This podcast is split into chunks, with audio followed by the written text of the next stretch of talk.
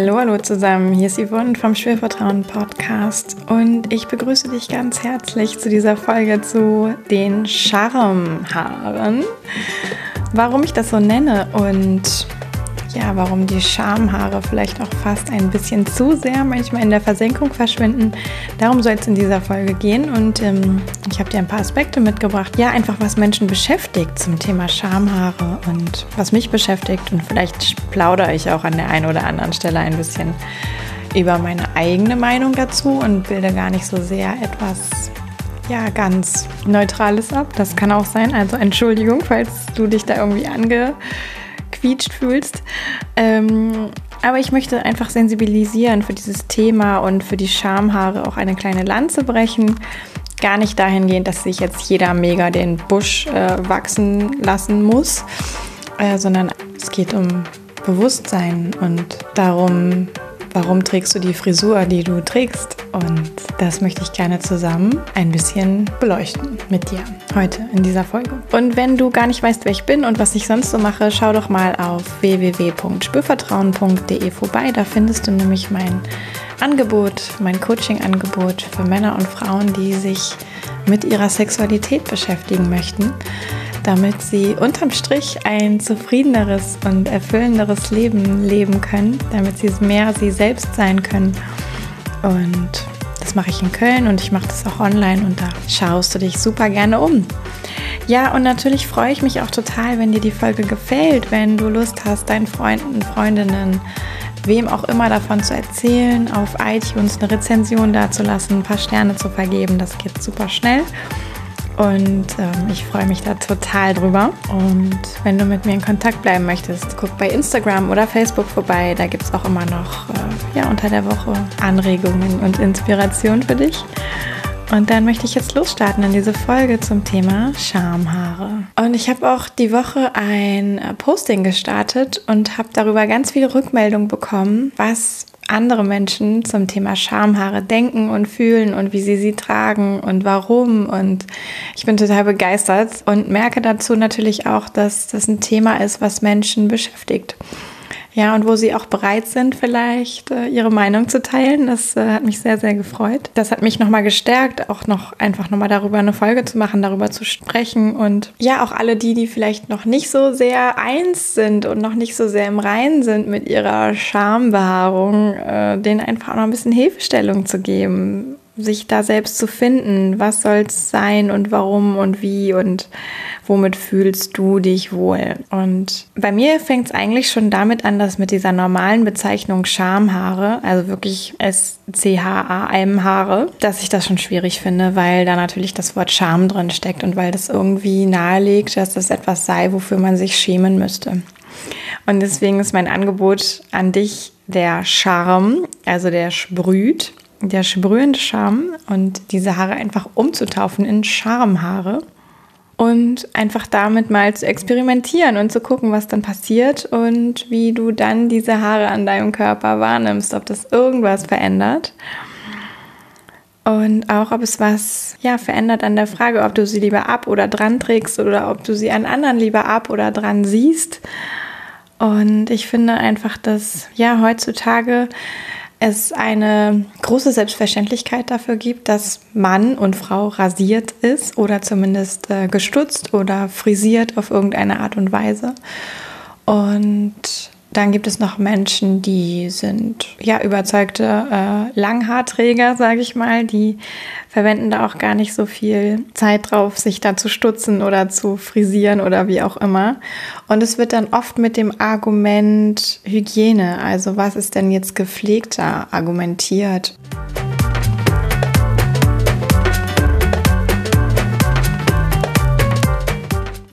da möchte ich an dieser Stelle auch nochmal sagen, wozu gibt denn eigentlich die Schamhaare? Und die haben nämlich schon auch eine Schutzfunktion. Ja, also die schützen tendenziell den Intimbereich vor Verletzungen, vor Abschürfungen, vor zu direktem Kontakt und noch ein paar anderen Dingen. Und zudem haben sie auch noch die Funktion, die Körperduftstoffe, die wir alle so aussenden, also diese Lockstoffe, um irgendwie zu signalisieren, dass wir vielleicht Lust auf Sex haben oder dass wir gerade fruchtbar sind oder wie auch immer, dass wir potent sind, ähm, die auch ja mit in die Luft zu verbreiten. Also da gibt es so diese zwei Funktionen.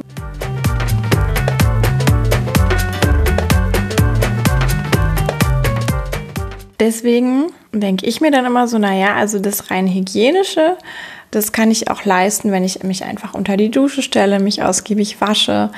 Ähm, das mache ich ja vielleicht jeden Tag oder alle zwei Tage, aller spätestens wahrscheinlich alle drei Tage. Und da wird auch überhaupt nichts unhygienisch, wenn da einfach die Schamhaare sind, wie sie eben gewachsen sind. Und ich frage mich dann schon, ob diese Mode von Mann und Frau sei ja eben rasiert. Mm, ja, ob das wirklich das ist, wo Menschen sagen, okay, ich mache das und ich hinterfrage das auch gar nicht. Oder ob es viele Menschen gibt, die das für sich schon auch nochmal hinterfragen, die vielleicht auch ein bisschen experimentieren und die dem Ganzen auch ein bisschen, ja, ich sag mal, selbstreflektiert einfach gegenüberstehen und auch ganz klar für sich entscheiden, okay, es gibt zwar diese diesen Trend, diese Mode. Und ich finde für mich aber das und das attraktiv und schön und fühle mich damit wohl und dann mache ich das eben auch so. Und im Grunde finde ich das letztgenannte, also dieses selbstreflektierte Umgehen mit der Schambehaarung einen sehr ja, gesunden und erwachsenen Weg. Mm. Und ich kann auch durchaus verstehen, dass Menschen dazu verschiedene Dinge ausprobieren und vielleicht auch in ihrem Leben verschiedene Phasen haben, wie sie dann letztlich sich ausprobieren. Ja. Und ich für meinen Teil habe in meinem Leben, glaube ich, auch schon äh, alles getragen, außer wirklich dieses gewachste oder geschuggerte, total glatte. Da hatte ich ehrlich gesagt immer ein bisschen Angst davor, dass das höllisch wehtut. Mm, und ich habe es auch aus verschiedenen Gründen getragen. Ich habe auch zum Teil experimentiert, zum Teil einfach auch es gemacht, weil alles gemacht haben. Das war, glaube ich, wirklich so in der Jugendzeit. Äh, da war das irgendwie, habe ich das überhaupt nicht hinterfragt. Ich habe auch eine Zeit lang mal eine Frisur getragen, äh, weil ein Partner das wollte. Ähm, und heute trage ich etwas, womit ich mich selber einfach sehr wohl fühle und mache die Erfahrung, dass das in meiner Partnerschaft völlig akzeptiert ist und dass vielleicht auch gerade dieses Ich fühle mich damit sehr wohl ja auch dazu beiträgt, dass mein Gegenüber das auch sehr gut annehmen und attraktiv finden kann. So, und jetzt bin ich ja schon so ein kleines bisschen äh, vorweggedriftet, aber ich ruder nochmal zurück und möchte nochmal so auf diese zwei Extremlager kurz kommen. Ja, die Haarfans, die sagen, boah, ich ähm, bin vielleicht auch total anti-rasieren, ich lasse extra wachsen, so, also und auch richtig. Ja, dann gibt es so Liebhaber, die sagen, oh nee, es fühlt sich auch einfach viel schöner an und es ist irgendwie, ja, es sieht auch toll aus und ich mag das Leiden. Ich wende vielleicht hier und da mal ein bisschen die Schere an, sodass nichts irgendwie aus dem Bikini unten raus äh, luschert, aber sonst äh, bleibt alles, wie es ist und ich mag das voll gerne. Dann gibt es auch noch die Menschen, die sagen, boah, das gehört bei mir richtig auch fast wie ein Fetisch eigentlich zum Sexleben mit dazu, dass ein Mann, eine Frau äh, auch stark behaart ist zum Beispiel. Also auch das gibt es. Und dann gibt es eben die Menschen, die sagen, ich sag mal jetzt im anderen Extrem, die sagen, nein, also alles sollte irgendwie total blank sein, bloß kein Stöppelchen. Mm, das ist viel hygienischer, das ist viel sanfter, das fühlt sich besser an, sind oft die Argumente das ist auch viel attraktiver. So, und dann gibt es mit Sicherheit auch noch die Menschen dazwischen, ja, die vielleicht mal so, mal so machen oder die ein bisschen was frisieren oder die ein bisschen was stutzen oder ja, also die da einfach auch sich frei auf dieser Skala von bis bewegen oder nicht so frei im Sinne von Verschiedenes ausprobieren, sondern einfach auch so ihrs gefunden haben und sich damit wohlfühlen. Und was ich da ganz wichtig zu betonen finde, ist, dass wir uns ja natürlich entwickeln als Menschen. Und wir können uns auch jederzeit weiterentwickeln. Und wir können zum Beispiel auch dazu lernen oder ich sag mal das, was wir attraktiv finden, erweitern. Ja, also jemand, der vielleicht von sich bisher denkt, oh nee, es ist äh, ein Busch geht gar nicht. Ja, es ist ja das, was man schon auch manchmal hört. Der ist rein aus seiner ich sag mal, mentalen und biologischen Ausstattung her in der Lage, auch ein Busch erotisch zu finden durch Lernschritte. Und genauso andersrum. Also jemand, der vielleicht jetzt sagt, nein, um Gottes Willen, also da darf auf jeden Fall nichts gestutzt sein, kann auch dazu kommen, eine blank rasierte Intimregion erotisch zu finden. Und das finde ich alleine schon total beruhigend, ja, dass wir wirklich auch so dahingehend, was wir attraktiv finden, an uns selber und eben auch am anderen beweglich sind. Ja, es ist nicht festgelegt. Und wenn wir das Gefühl haben, es ist festgelegt, dann existiert das nur in unserem Kopf. Und dann sind wir selber nicht offen für andere Sichtweisen. Aber rein ich sag mal, sexualentwicklungstechnisch ist es total möglich, sich da zu erweitern. Vielleicht innerhalb eines gewissen Spektrums. Vielleicht wird es immer noch Dinge geben, die man nicht mag, aber, und das ist ja auch gut so, aber man erweitert quasi einfach auch so das Spektrum dessen, was für einen anziehend und erotisch ist. Und ich glaube, das ist tendenziell sehr, sehr hilfreich.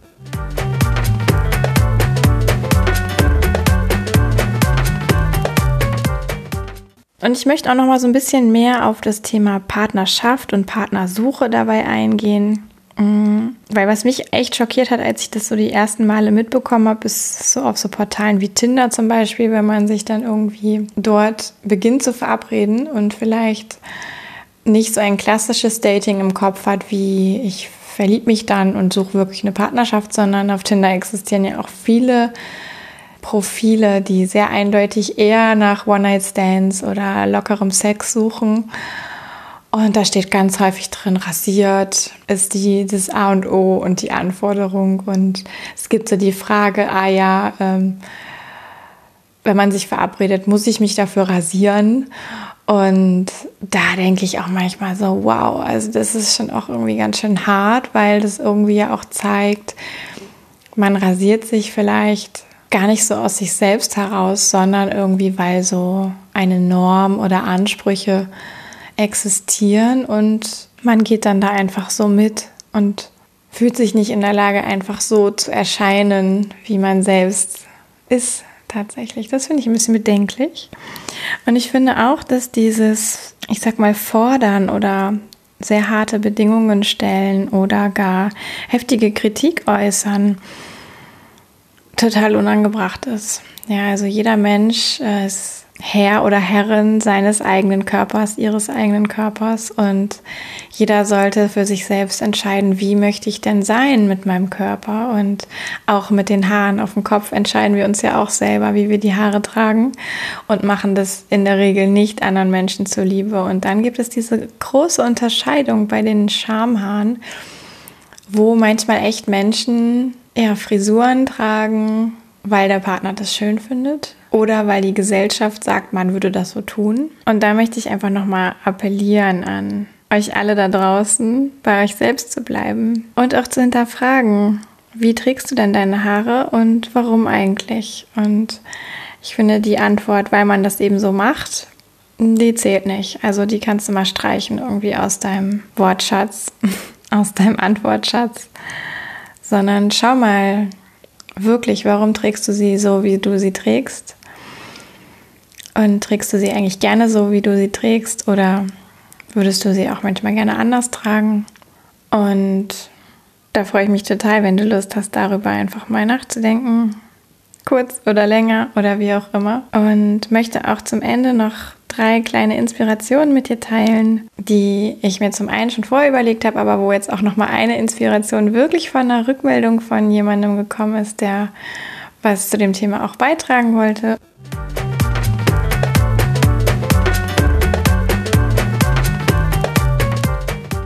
Das erste ist, wenn du dich rasierst, mach doch mal einen Vorher-Nachher-Vergleich hinsichtlich, wie fühlt es sich eigentlich an, dich selber zu berühren mit und ohne Haare sowohl in der Hand, die berührt, als auch an der Stelle, die berührt wird. Und da kannst du dich mal vergleichen und gucken, was du so Interessantes rausfinden kannst.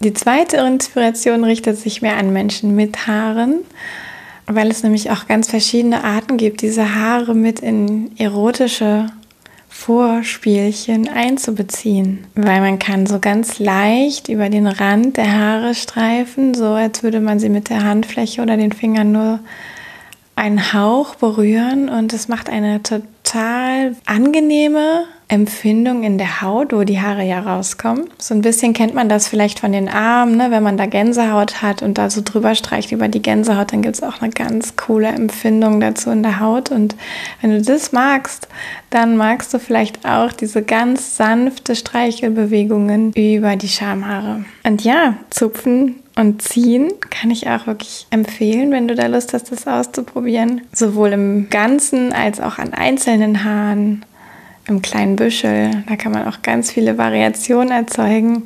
Natürlich immer auch gucken, wie viel, also wie doll zieht man so, ist das angenehm oder ab wann wird es schmerzhaft. Kann auch spannend sein, das rauszufinden. Wo kitzelt es vielleicht eher und wo ist es lustvoll.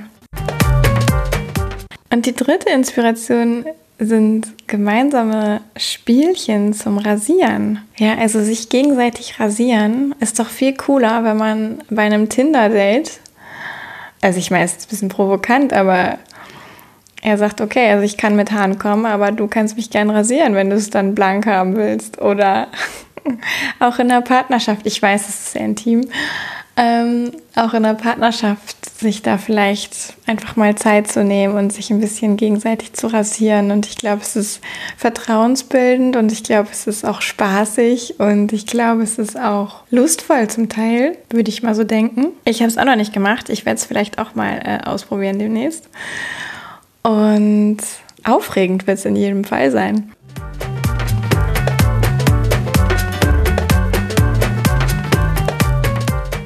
Ja, so viel zum Thema Schamhaare. Wie geht's dir jetzt am Ende der Folge mit diesem, ja, preisgegebenen Gedankengut von mir? Würde ich sagen. Ich habe keinen Anspruch darauf, dass es politisch korrekt ist.